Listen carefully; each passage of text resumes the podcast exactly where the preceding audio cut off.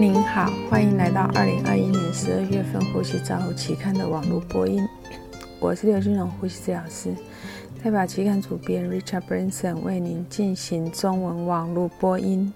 第一篇文章是本月的主编精选，这是由 Barton 等人利用二零一四年国家住院样本资料库的大数据研究，城市化对急性呼吸衰竭患者死亡率和住院时间的影响。作者比较受试者的城乡差距，结果显示，无论是在教学医院还是非教学医院，城市医院住院死亡率明显比较高。教学医院在某些程度的结果看起来也比较差。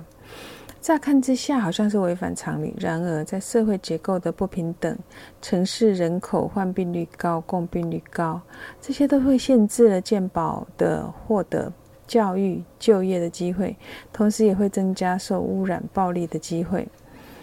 Ben 哈卢克和瑟勒姆姆莫评论提供了有，并且提供健康社会决定的因素，为呼吸治疗师倡导改变健康不平等提供了要点。第二篇文章是由瓜尔涅里等人。回顾分析 COVID-19 需要机械通气受试者气管切开后气管瘤的发生率。作者分析四个月内一百五十一名受试者，将近一半接受机械通气的 COVID-19 病人是需要接受气管切开的。有八位发生了气管软化症，发生率五 percent，是文献的十倍。气管瘤有较常发生于女性和肥胖的受试者。发青你等人评论的时候指出，长时间的机械通气，病人频繁的接受俯卧位治疗，员工的过负荷以及 COVID-19 等等的影响，都还不是非常了解。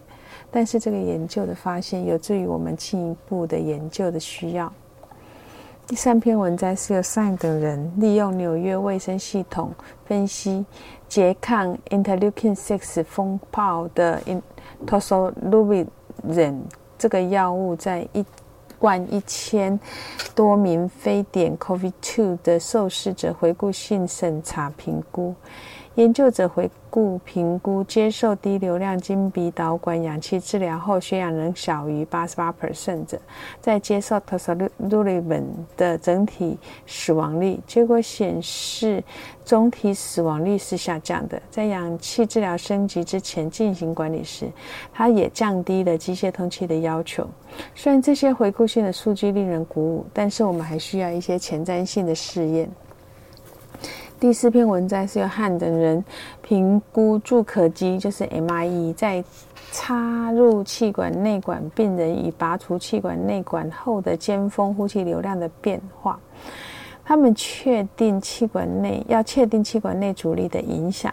结果显示，插管病人的尖峰呼气流量经常无法达到二点七升每秒。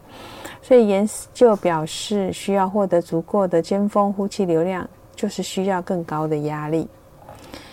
第五篇文章是由 Neil 比较等人，他去比较 COVID-19 受试者接受近鼻高流量鼻导管和非侵入型呼吸器的随机对照研究。结果显示，四十八小时内差需要插管使用呼吸器机械通气的发生率，在两组之间并没有 显著的差异。尽管在 High Flow Nasal Cannula 在第七天的插管率是比较低的，这项一百零九个受试者的小型研究并没有发生技术上的差异。第六篇文摘是由克拉尼。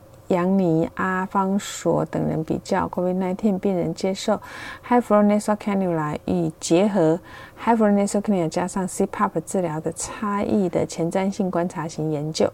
他们比较两种治疗在插管率的差异，结果显示，六个月内共一百一十三个受试者，六十五个接受 Hyfro nasal cannula 四十八个接受 Hyfro nasal cannula 加上 CPAP 的联合治疗，插管率。二十六 percent，RAS Index 无法当做插管的预测指标，是他们的结果。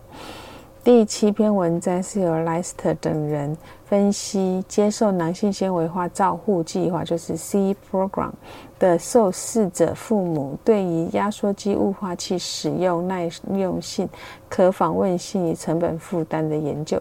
作者描述压缩机和雾化器的来源以及成本和报告的问题。对于提供 CF 的主题看法各有不同，所以作者的结论是。需要针对设备和使用者进行再教育。第八篇文章是由 v e r t u r 等人凭从一个两万一千多名受试者组成的大型资料库进行横断性的研究分析。他们评估肺功能正常，但是至少有一个以上的呼吸症状的受试者吸烟和虚弱的相关性。结果显示。无论吸烟史如何，只要有呼吸道症状与正常的正常肺功能的老年人，它跟虚弱的程度是有显著的相关。第八篇文章是由苏巴特等人评估支气管激发测试气溶胶产生的情形。研究人员纳入健康志愿受试者，评估在接近无粒子实验室中超细粒子的形成。该实验提供具有没有筛检程式不同设备的星云化。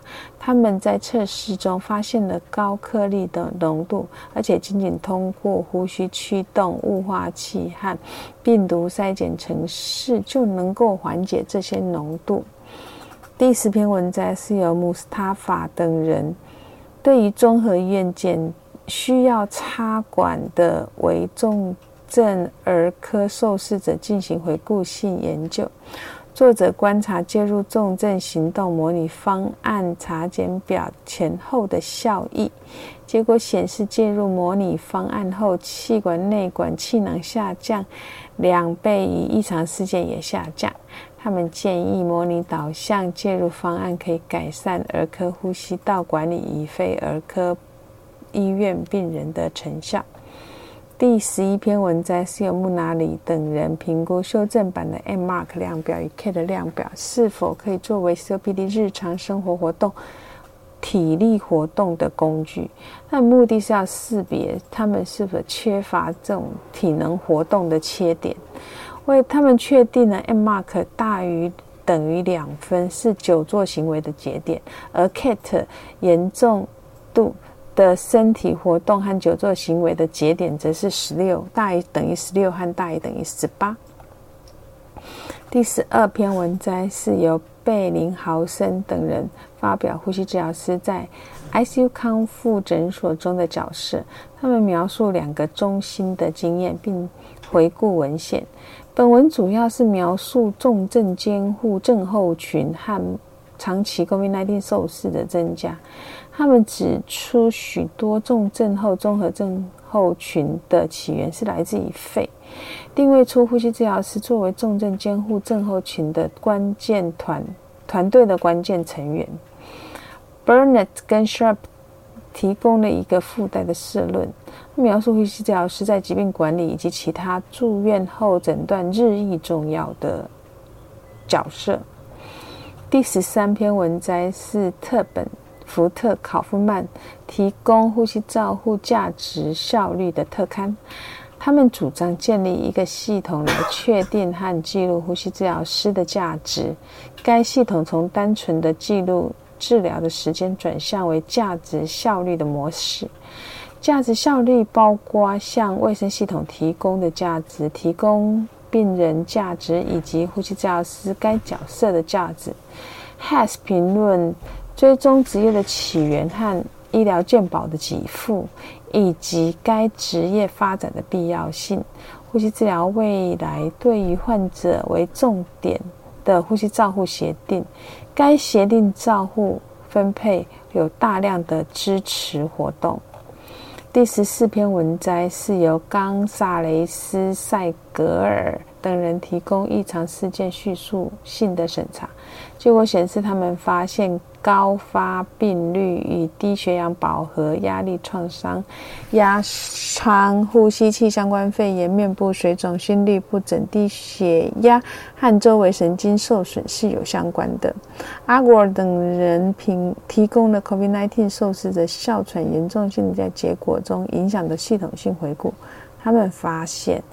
有哮喘合并 COVID-19 住院的风相关的风险，但是不会增加 COVID-19 疾病本身的严重度。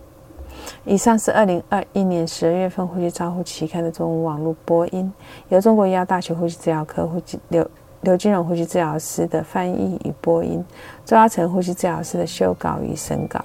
如果您想进一步的了解原文的内容，或者是过去的议题，请您上美国呼吸照护期刊 www 点 rcjournal 点 com。你也可以借由网络的订阅，自动收到未来的网络播音议题。谢谢您的参与，再见。